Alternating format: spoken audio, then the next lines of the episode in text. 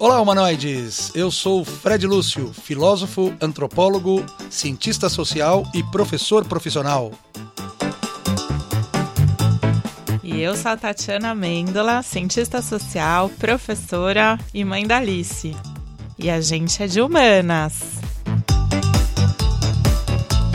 E esse é o Sapio Sapiens, um podcast que segue o princípio de que tudo pode ser bom para pensar e as ciências humanas oferecem boas ferramentas para isso.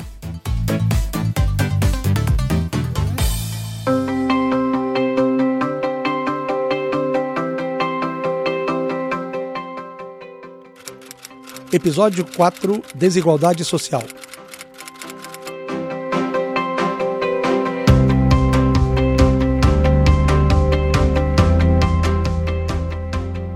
Bem-vindos a mais um episódio do Sapio Sapiens, o podcast bom para pensar. O assunto de hoje do Sapiens é um papo sobre um grande problema em escala mundial e que nos afeta a todos, queiramos ou não, direta ou indiretamente: o enorme fosso da desigualdade social. Quisemos pensar sobre o assunto porque, há bem pouco tempo, em meados do mês de janeiro, tivemos mais uma edição do Fórum Econômico Mundial em Davos, na Suíça. Naquela ocasião, foi entregue aos chefes de Estado presentes um relatório elaborado por uma das mais antigas e importantes organizações mundiais de combate à pobreza e à desigualdade, a Oxfam. Com sede na Inglaterra, atualmente ela é uma confederação de 19 organizações que atuam em mais de 90 países na busca de soluções para o problema da pobreza, desigualdade e da injustiça. O que tem de relevante desse relatório da Oxfam não é apenas falar da desigualdade, mas mostrar a partir de uma série histórica, como nas últimas décadas o fosso entre os muito ricos e os muito pobres só tem aumentado. E esta é uma curva ascendente, é uma tendência. Para conversar sobre este assunto, trouxemos um convidado de peso, uma pessoa que tem uma trajetória de referência tanto no campo intelectual quanto político, no desenvolvimento de ideias e estratégias de combate à desigualdade. Estamos aqui hoje com o professor Márcio Pochmann. Uma pergunta, é Pochmann ou Pochmann? As duas formas são possíveis, entre outras, inclusive mas em alemão é Pochmann. Pochmann. Como eu não falo alemão, então as várias, as várias formas são possíveis. Ah, vai querer eu Não é muito boa, é Pokémon. Aí não... Boa. Não é nada fácil sintetizar uma biografia tão extensa quanto densa como é a do Márcio, mas eu vou tentar enfrentar esse desafio, ressaltando alguns pontos da sua trajetória que são importantes para a nossa conversa aqui, que tem como foco a desigualdade. Márcio Postman é professor do Instituto de Economia da Unicamp, além de economista, tem ampla formação em ciências políticas e sociais, com passagens por universidades da França, da Inglaterra e da Itália. Também presidiu o IPEA, que é o Instituto de Pesquisas Econômicas e Aplicadas. Ele se caracteriza como poucos intelectuais no Brasil que aceitam os desafios tanto de colocar em prática as propostas que formula, quanto de encarar a realidade com o melhor critério para avaliar as interpretações e as propostas. Tudo do melhor estilo. Vamos testar na prática se as ideias efetivamente funcionam. Foi assim que entre 2001 e 2005 ele começou a implementar parte de suas ideias em programas de desenvolvimento econômico e de redução da pobreza, quando chefiou a Secretaria Municipal de Desenvolvimento, Trabalho e Solidariedade da Prefeitura de São Paulo. Período em que, por exemplo, foram criados os CELS, Centros Educacionais Unificados, e a versão municipal do Bolsa Família, uma forma de distribuição direta de renda como estratégia do poder público de minimização da pobreza. No campo da pesquisa, nesse mesmo período, Márcio coordenou uma das obras mais notáveis feitas no Brasil sobre o diagnóstico do extrema pobreza e força social. Trata-se do Atlas da Exclusão Social no Brasil, uma obra densa, publicada em cinco volumes, que gerou um novo indicador para medir a exclusão social do Brasil o Índice de Exclusão Social. E, por fim, Márcio atuou como consultor de organismos internacionais de referência, como a CEPAL, a Comissão Econômica para a América Latina e o Caribe, e o Unicef e a OIT, a Organização Internacional do Trabalho. Professor Márcio, seja muito bem-vindo ao SAPIENS, muito obrigado pela sua generosidade e nos conceder seu tempo e seu conhecimento para a gente compreender um aspecto muito relevante da sociedade contemporânea, que é tanto a desigualdade quanto a exclusão social. Olha, na verdade, eu que agradeço essa oportunidade, entendo fantástica a relação que vocês têm aqui na, universidade, na, na formação formação do, do conhecimento, da difusão do conhecimento e utilizar as novas tecnologias para poder, inclusive, levar mais, mais longe esse tipo de é, visão, de interpretação, ajudar as pessoas a entender, na verdade, o mundo que estão vivendo. Bacana, bem legal isso. Esse é um dos propósitos do podcast mesmo. Professor, o relatório da Oxfam, mais uma vez, escancara o grau severo em que se encontra o mundo com relação à desigualdade social e econômica, tema que não é nada recente. Mas o que é pior, ele vem mostrando uma tendência de crescimento que vem se confirmando nos últimos anos e parece não há perspectivas, pelo menos no curto prazo, de reversão. O senhor é reconhecido como um dos maiores estudiosos brasileiros do problema da desigualdade socioeconômica, não somente no Brasil, mas no mundo. E a gente sabe que para os cientistas, sejam economistas ou sociólogos, por exemplo, termos como riqueza, pobreza, desigualdade possuem parâmetros bem objetivos adjetivos para serem identificados e mensurados. Então, minha primeira pergunta para o senhor é: em linhas gerais, para um público leigo, quais são os parâmetros, tanto da sociologia quanto da economia, por exemplo, para definir desigualdade? Perfeito. Bem, eh, podemos começar até lembrando que o termo desigualdade ele vem sendo trabalhado pelo menos nos últimos 300 anos. Bacana né? isso. Tem um autor francês chamado Jean-Jacques Rousseau, uhum. que ele é conhecido, e ele produziu um, um, um, estudo, na realidade, sobre as razões da desigualdade. E identificou a desigualdade, na verdade, é, através de, de, duas formas. É, uma primeira forma seria a desigualdade natural, que ele definiu, certo. que seria a desigualdade entre homem e mulher, é, jovens e velhos. Uma desigualdade seria justamente da natureza humana. É? E a outra desigualdade seria uma desigualdade política, uma desigualdade criada pelo homem, não, é? uhum. não seria natural nesse sentido. E a, a, razão fundamental desta desigualdade, que separaria então fortes e fracos, ricos e pobres, não é? é, estaria associada à existência da propriedade privada. Certo. A propriedade, portanto, seria o fundamento pelo qual nós teríamos então uma separação, um fosso entre ricos e pobres, entre fortes e fracos. Essa é a questão, acho, central sobre a qual a natureza do tema da desigualdade vem sendo tratado. É, também é possível perceber que a ideia da desigualdade, que de certa forma é uma, uma palavra assim mais amena para se referir a uma espécie de exploração que ocorre é, é, de um segmento sobre o outro, de uma classe social sobre a outra. Né? Em geral, os que têm propriedade, os, propriedade de produzir, as propriedades que de certa maneira são os principais ativos materiais, mas também podemos falar de, de ativos imateriais, que seriam títulos públicos, seriam, uhum. na verdade, papéis que circulam no mercado financeiro e que resultam em ganhos que, na verdade, só têm acesso àqueles segmentos que, de geral, são proprietários. Certo. Os que não têm a propriedade, né, a propriedade fundiária, a terra, por uhum. exemplo, né, o imóvel, uma fábrica, um comércio, por exemplo, quem não é proprietário nesse sentido, ele, ele não tem outra alternativa que não seja é, buscar a, a sua sobrevivência exercendo o chamado trabalho heterônomo tem uma, uma, discussão é, importante sobre o trabalho, só que, é, até deixar mais claro, o trabalho autônomo e o trabalho heterônomo. Certo. O trabalho heterônomo é aquele em que, em geral, nós fazemos quando não temos propriedade para para obter uma renda, uhum. é o trabalho que a gente faz buscando a sobrevivência. É um trabalho que ele resulta numa compensação em geral monetária. Pode ser escambo até, você trabalhar para um prato de comida, uhum. não é? Uhum. Mas, em geral, é, no capitalismo, o trabalho ele é remunerado, ele tem um salário. Então, esse trabalho que se faz buscando a sobrevivência, o trabalho heterônomo, nem sempre se faz porque gosta. Eu diria assim, são até privilegiados aqueles que possam fazer o trabalho que Sim. gostam e receber uma remuneração por isso. Em maneira geral, não é bem assim. Mas também tem um outro trabalho que é o trabalho autônomo, é o trabalho que autonomamente cada um decide fazer. Como, por exemplo, o trabalho é, de ir ao supermercado, o trabalho de pagar uma conta, o trabalho de levar o filho no, no, no médico, na uhum. escola, é? o trabalho de estudar, o trabalho de ir a um jogo de futebol. Isso tudo é trabalho. Certo. Tudo na vida é trabalho. Não é? Mas há um trabalho que é remunerado não é? e outro que não. Então, nesse sentido, os que não têm propriedade têm só o trabalho para executar. E esse trabalho pode ser mais ou menos explorado, dependendo da quantidade de pessoas que estão disponíveis para exercer esse trabalho, uhum. dependendo, inclusive, da condição econômica, se tem crescimento para empregar as pessoas ou não. Interessante isso que você está falando, porque um dos pontos que a gente vai tocar daqui a pouco, que está também no relatório da Oxfam, que é a questão do trabalho é, não remunerado. Esse trabalho, é, teoricamente. Porque tudo isso que o senhor explicou para a gente é interessante, porque muitas vezes a gente faz atividades que, que são atividades de trabalho e que nós não consideramos como atividade de trabalho, que é o caso do relatório, que fala, por exemplo, do trabalho das mulheres, sobretudo que cuidam né, da, da casa, que cuidam de crianças, que cuidam de idosos, e não recebem por isso, mas, ao mesmo tempo, elas estão gerando ou alimentando uma fonte de riqueza para outra, mas não para elas mesmas. É, depende, inclusive, do local onde exerce. Né? Esse, esse, trabalho, que é bem, muito bem fundamentado, lembrado pelo estudo que trata justamente do, em geral, o trabalho feminino, mas não é exclusivamente isso, feminino isso. o trabalho em casa. Né? Uhum. Lavar prato. Lavar prato em casa, por exemplo, não é valorizado, ele não é identificado, não lhe permite uma remuneração.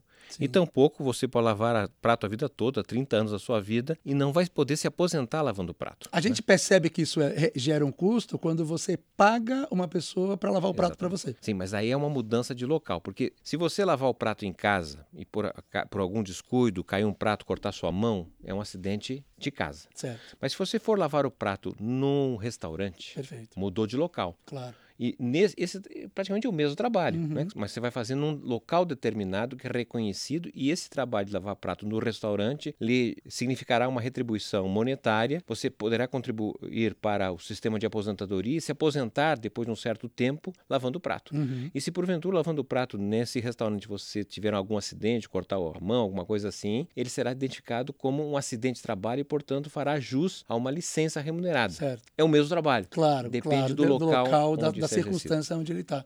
Muito interessante. É, professor, é, como é que a gente poderia explicar para as pessoas que estão ouvindo a gente esta relação, até que o senhor trouxe, entre o trabalho e a geração da desigualdade? Em que momento esta relação ela, ela traz esse fosso que a gente está vendo dentro da, da estrutura tanto da, da, esfera sociológica quanto da esfera econômica? Então, um, um exemplo concreto e que está, de certa maneira, na, na, nas manchetes dos, dos jornais ou, ou, nos periódicos, que é o tema do progresso técnico, da revolução tecnológica, né? que tem se dito, inclusive, que estamos vivendo um salto tecnológico, muitos dos empregos vão desaparecer porque terá a presença do robô, da inteligência artificial. É? Então, isso significa dizer que pessoas que estão trabalhando possivelmente perderão esse, esse trabalho, pois serão substituídos por alguma máquina, certo. algum sistema de inteligência. Bem, é, então o que acontece? Você, para os mesmos empre ou para empregos menores, você terá mais pessoas disputando esse emprego, terá uma maior oferta de trabalhadores para os mesmos empregos. Isso significa, na verdade, que você tem uma competição entre os trabalhadores, né? e muitas pessoas, para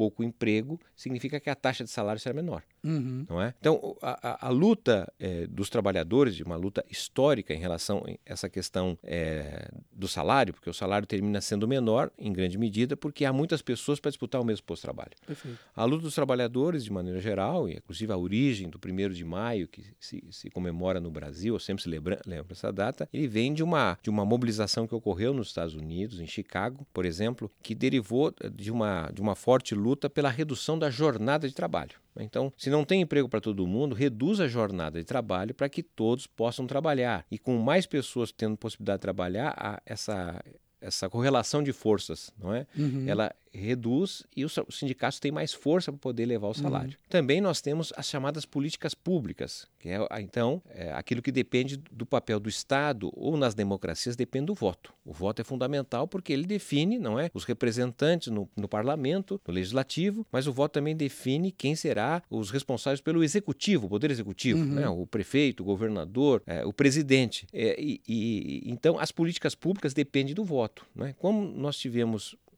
sobretudo no segundo pós-guerra, ou até um pouquinho antes, quando se universalizou o acesso à foto. Porque, de maneira geral, até o início do século XX, até 100 anos atrás, não é? o voto era apenas para homens brancos, em geral, e ricos. Certo. É, alfabetizados. Uhum. Né? No Brasil, nós tínhamos né, algo como 80% da população era analfabeta era sim, e não sim. participavam. A eleição de 1930 teve menos de 5% da população participando. Né? Então, obviamente, que quem participa da eleição ali eram os ricos e, e o Estado, as políticas públicas eram operadas em função da, dos que votavam. Uhum. É? Na medida em que em 32, então, começa a universalizar o voto, em 80, 1985 os analfabetos também podem passar a votar, você tem, na verdade, o voto sendo expressão de interesses mais amplos. Certo. especialmente em grande medida dos trabalhadores, daqueles uhum. que dependem do seu trabalho para sobreviver. E isso vai se re eh, revelar em políticas públicas que visam justamente melhorar essa correlação de força entre postos de trabalho existentes e trabalhadores disponíveis para realizar. De que forma? Por exemplo, com a regulação do mercado de trabalho.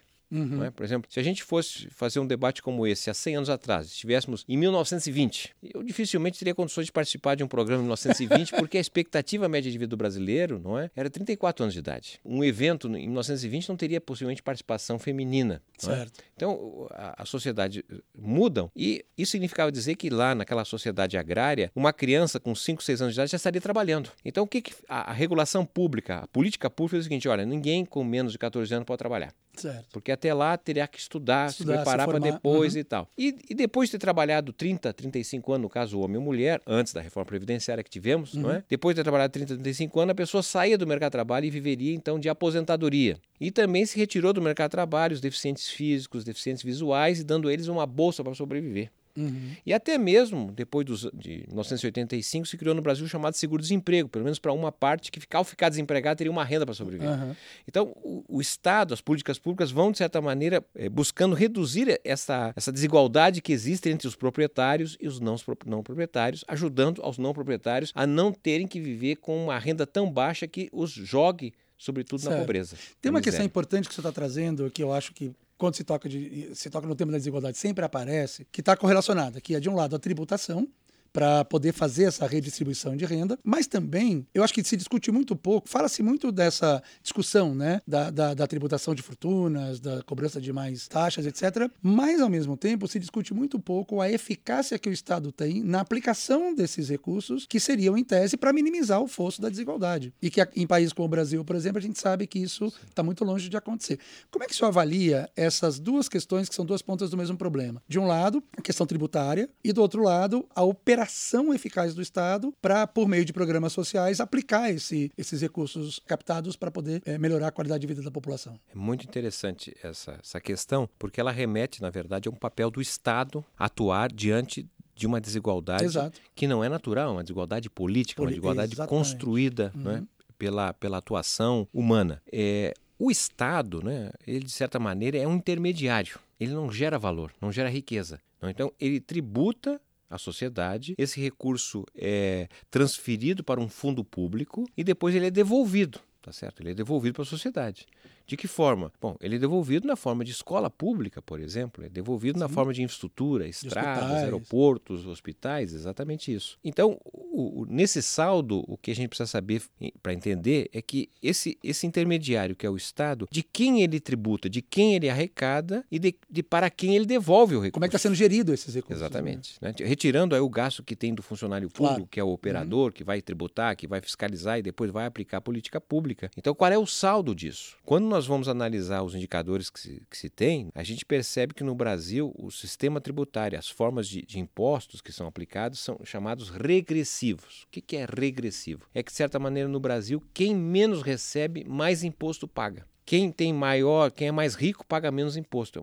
É por isso que há uma, uma regressão nesse sentido. Né? Os países que, que conseguiram, de certa maneira, enfrentar melhor o tema da desigualdade são os países que têm um sistema tributário progressivo, ou seja, quem ganha mais, mais imposto paga, de acordo com a sua capacidade de ser tributado. Então, aqui no Brasil, quem recebe até dois salários mínimos, por exemplo, compromete mensalmente cerca de 40% do que ele ganha na forma de impostos, Uau. taxas e contribuições. Mas como? Ah, ele não consegue perceber, inclusive, isso, porque o imposto está inserido no preço do feijão, do, do arroz. De tudo que se consome, né? Não é isso? Já uh, aqueles que recebem acima de 30 salários mínimos não comprometem 16% do que ganham na forma de impostos. Olha a diferença. Exatamente. Então, esse é um sistema que, na verdade, no Brasil, o Estado arrecada mal. Ou seja, o Estado contribui contribui para aumentar a desigualdade, na medida em que ele tributa mais dos mais pobres. Tá certo? Mas esse recurso vai para o Estado, né? o, o, a prefeitura, os, os, governadores e a presidência. Então, a questão é a seguinte, como é que esse recurso é devolvido? Isso. Tá certo? Aí nós também temos problemas, porque uma parte dos recursos são devolvidos para os mais ricos. Como? Por exemplo, o, o, Estado brasileiro tem uma dívida pública e essa dívida recebe juros. Então, por exemplo, o programa Bolsa Família, que é conhecido, ele custa cerca de meio por cento do PIB. Isso atinge 14 milhões de famílias. Uhum. É? Quando nós vamos falar dos títulos públicos, da, da dívida pública brasileira, o que, que nós temos? Nós temos um comprometimento de recursos que chega, chega a ser é, 10 vezes mais, ou seja, em torno de 5% do PIB é pago de juros da dívida, e beneficia cerca de 20 mil clãs de famílias. Nossa! Que diferença. Então, o Estado, na verdade, ele tributa mal e nem sempre gasta de forma adequada. O que nós estamos vendo praticamente de 2017 para cá, quando foram aprovadas algumas regras importantes que mudaram, de certa maneira, a forma de gasto do recurso público? Nós tivemos uma mudança na Constituição brasileira que definiu que nos os próximos 20 anos, iniciado em 2017, os gastos operacionais, gastos não financeiros, não poderão subir em termos reais. Então, o que foi gasto em 2017 vai ter que ser gasto ao longo dos próximos 20 anos, o mesmo valor, não é? em termos reais, né? Uhum. tirando a inflação. Certo. O- a questão é que a população cresce. Isso, é, é Então você já tem, na verdade, um, um gasto menor Claro. com a população. Sem falar que, por exemplo, na saúde, em geral, a inflação de remédios, de produtos de cirúrgicos, tende a ter uma elevação acima da média. Uhum. Não é? Muitos até questionaram que a, a inflação no ano passado foi em torno de 4,3%, mas se for analisar o preço do feijão, da carne, subiram mais. Então a inflação também é uma média. E se você consome só feijão e carne, a tua inflação explodiu. É muito mais não é? do que isso. Agora, se você é vegano, não come feijão, não come arroz, por exemplo, não é? então não teve tanto impacto na inflação. Estou dizendo isso, então nós tivemos essa medida. Uma segunda medida que ocorreu, além desse corte, é uma espécie de eh, desembarque dos pobres em termos de políticas públicas, porque o pobre vai ter menos acesso à educação, à saúde, não é? Então isso, de certa maneira, vai retirando o papel do Estado no enfrentamento da Claro, desigualdade. claro. E o resultado é o aumento da desigualdade. Uhum. Não é? Eu- O que eu- nós vemos no Brasil hoje e, obviamente, como a Oxfam mostrou, no mundo todo, e de maneira geral, quando você tem políticas que retiram recursos que, de certa maneira, vão para os pobres, quando você altera a forma de tributar, tributa mais pobre do que rico, não há outro resultado que não seja o aumento da desigualdade, a pobreza, o desemprego.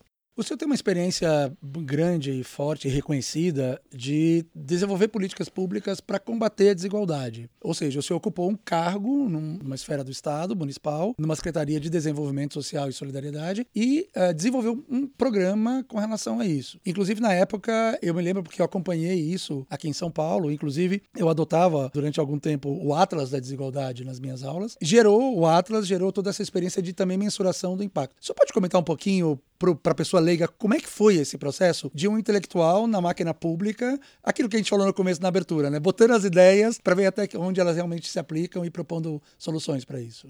É, Eu até posso iniciar dizendo que quando ah, a prefeita Marta nos convidou, eu era professor da, da Universidade de Campinas, não tinha de fato experiência em governo. Não é? Bom, tampouco ela também tinha sido prefeita, era a primeira vez. E ah, havia uma certa dúvida, "Mas um professor universitário, doutor, a pessoa fica lá no mundo das ideias, na habitação, quero ver agora na prática. é? E eh, eu comecei dizendo que sem a experiência da universidade, sem o- a experiência da pesquisa, do estudo, eu não acredito que a gente eh, poderia ter tido algum êxito como nós tivemos. Né? Por quê? Porque ao começarmos, por exemplo, nós tínhamos um orçamento, um, um recurso que era relativamente pequeno para a cidade de São Paulo, na época, acho em torno de 60 milhões. Assim, para individualmente, 60 milhões é muito, mas para uma cidade como São Paulo, a maior cidade, é um recurso relativamente pequeno. E a questão que se colocou é o seguinte: é que a experiência que a Prefeitura de São Paulo tinha até então, uma experiência de que a gente chama assim de plantação de trigo em vaso. E nós precisávamos de plantação de trigo em grande extensão. Então, plantação de trigo em vaso é o seguinte: você é, é, coloca alguma semente nos vasos, você coloca adubo, água, aquele trigo vem muito bonito no vaso. Mas nós estamos tratando de uma situação daquela época, no início desse século, 2001, uma situação de fome que alcançava 500 mil pessoas. Então, tínhamos que- ter experiências, tá certo, de, de grande extensão. E como fazer isso na cidade? São Paulo. Portanto, a, a vivência na universidade, a equipe que a gente constituiu, permitiu, por exemplo, construir o que a gente chamou de, de índice de exclusão na cidade de São Paulo. Olhando os bairros da cidade, nós chegamos à conclusão que com aquele recurso era fundamental começarmos nos, nos bairros com maior índice de exclusão, com maior número de violência. Então, esse índice nos organizou a aplicação das políticas públicas, por exemplo. Então, não, não vamos fazer na cidade toda, mas eh, o compromisso em quatro anos é chegar na cidade toda, mas vamos começar por quem mais precisa. Claro. E isso só foi possível fazer através de um indicador, de uma pesquisa. Uhum. Então, nesse sentido, a universidade, o estudo ele é fundamental. Porque a- sem isso, o que ocorreu em algum momento era que o, o- o vereador, né, o político dizia, olha, vamos fazer naquele bairro lá.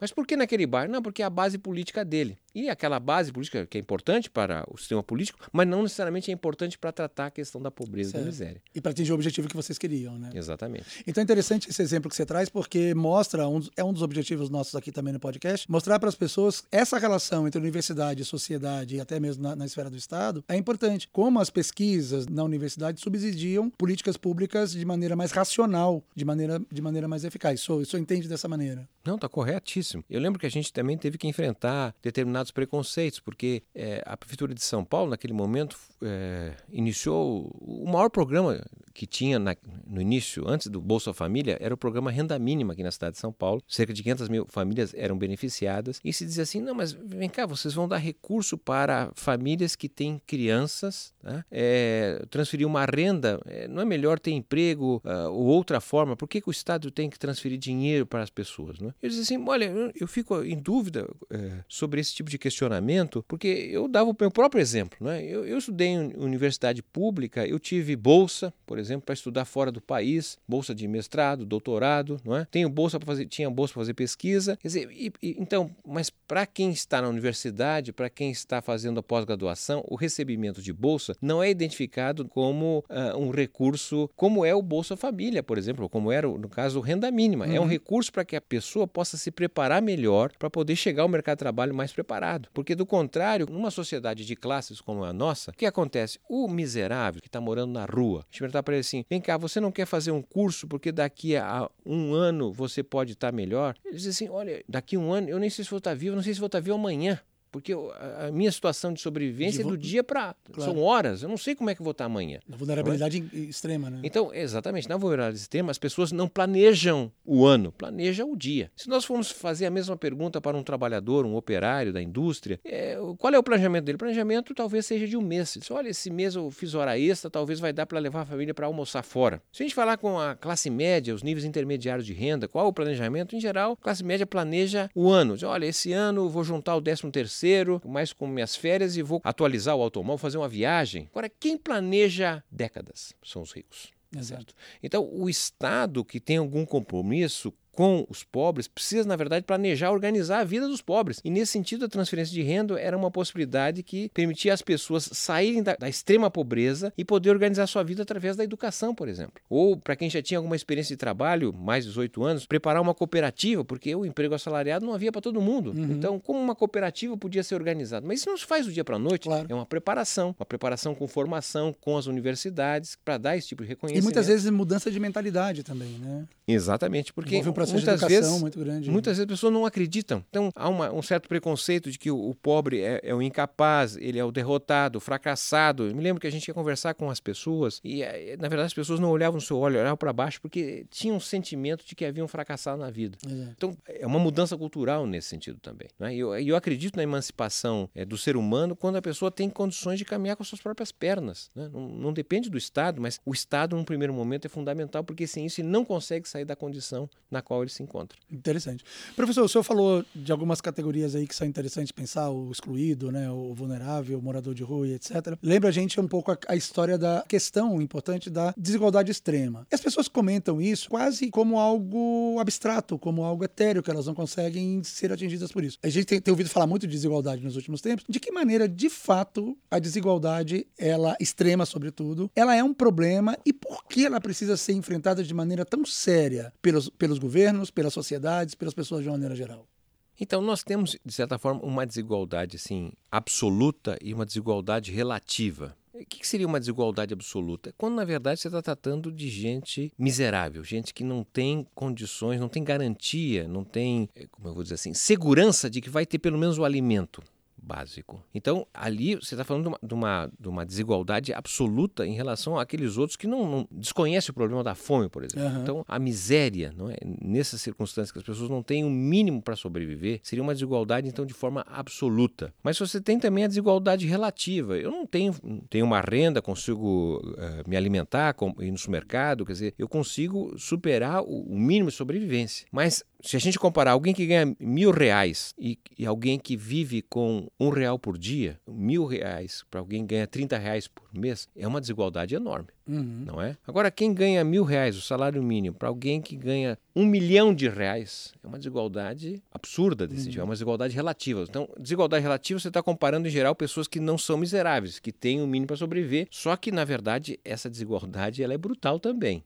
Claro. Não é? E você tem essa igualdade mais, mais bruta, digamos assim, que é a própria miséria em relação ao conjunto da sociedade. E é dessa que nós estamos falando, né? Quando Exatamente. Você, você fala de, do relatório da Oxford, no mesmo trabalho que você fez na, na, Prefeitura de São Paulo, é dessa desigualdade que se fala. Quer dizer, minimizar Sim. esse lado extremo da desigualdade. Precisam começar por aí. Que está relacionado também com a violência, com uma série Sim. de outros indicadores da sociedade. Né, Exatamente. Né, professor? professor, tem mais algum aspecto que a gente não abordou aqui que você acha relevante na tua experiência, na tua formação, abordar sobre a questão da desigualdade? Então, é, é obviamente, nós aqui falamos um pouco mais da, desigualdade de natureza econômica, não é? Mas nós temos vários tipos de desigualdades, é, é na saúde, a desigualdade na educação, não é? A desigualdade na mobilidade. Não é? Imaginemos aqui em São Paulo, nas grandes cidades, pessoas que moram longe de casa, que gastam duas horas ou um pouco mais num transporte deficiente de ônibus, por exemplo, transporte coletivo, e outra pessoa que é, utiliza o automóvel ou até uhum. mesmo o helicóptero para se locomover. Também tem esse tipo de desigualdades, claro, não é? Claro. Que não é aquela econômica que nós estamos falando, que é a mais visível, uhum. não é? Mas a desigualdade de oportunidade, a desigualdade é, de resultados, inclusive. Quer dizer, é, é natural que, em geral, o filho do pobre tenha grande dificuldade de superar a condição do pai por conta que, na origem da família, vai lhe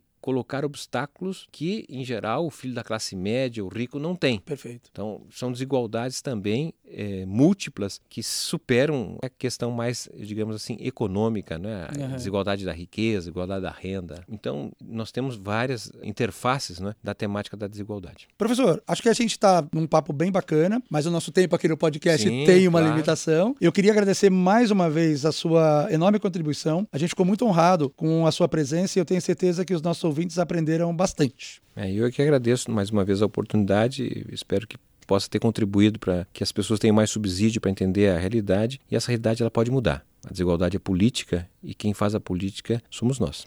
E muito importante o papel da universidade e das pesquisas nesse campo também, que eu acho que é bacana um tema que a gente abordou aqui, de como isso está relacionado. É como a gente vai no médico, numa consulta, não é? Um médico faz, manda fazer exames, não é? Então o exame vai mostrar a situação, vai ter o diagnóstico e com base no diagnóstico ele receita. A universidade é muito importante no diagnóstico. No diagnóstico. Como também na receita, porque uma receita com um diagnóstico ruim jamais vai encontrar a cura. O exemplo que você trouxe é bacana, porque daí para o médico dar um bom diagnóstico, quanto melhor for, for, a formação dele, quanto melhor, quanto mais investimento em pesquisas, em estudos ele faz, mais preciso é o diagnóstico que ele faz. Certamente. Muito bom exemplo. Muito obrigado, professor.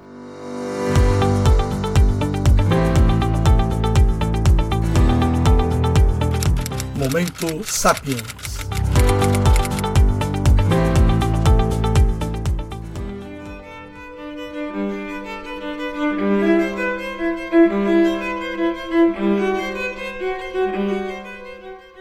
Discurso sobre a origem e os fundamentos da desigualdade entre os homens. Jean-Jacques Rousseau.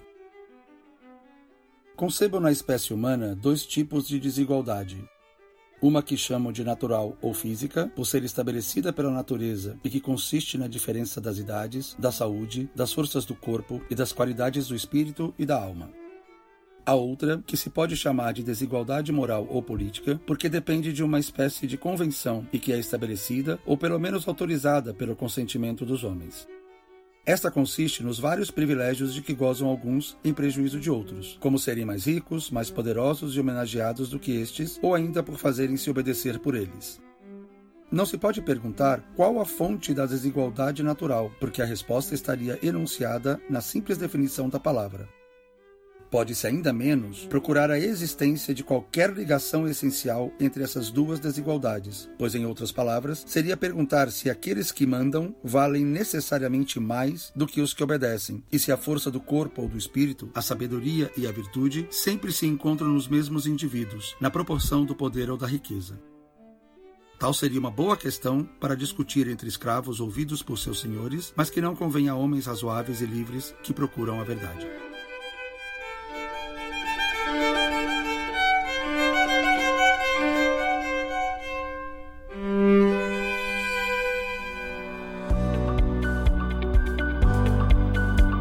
Assim, pessoal, chegamos ao final de mais um episódio do Sapio Sapiens, o podcast bom para pensar. Foram ótimas as reflexões do professor Márcio e, como sempre, nós esperamos que vocês possam aproveitar essas reflexões para aprimorar a opinião de vocês sobre a dura realidade da desigualdade social. Ela é um problema mundial, mas especificamente aqui no Brasil, ela continua sendo o nosso grande câncer social. Muito difícil de resolver, como apontou o professor Márcio, por conta de opções de gestões públicas que não priorizam aqueles que mais precisam da ação do Estado.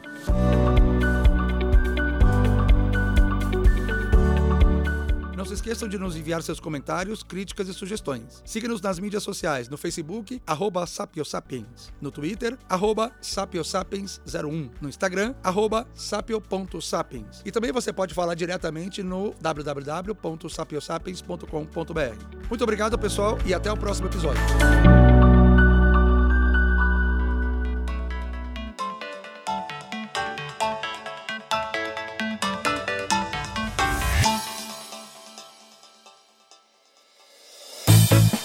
Esse foi o Sápio Sapiens, um podcast bom para pensar. Eu sou Tatiana Mendola, doutora em Ciências Sociais, e eu não gosto de fazer miçanga. Eu sou Fred Lúcio, antropólogo, filósofo, cientista social e eu tomo banho todo dia.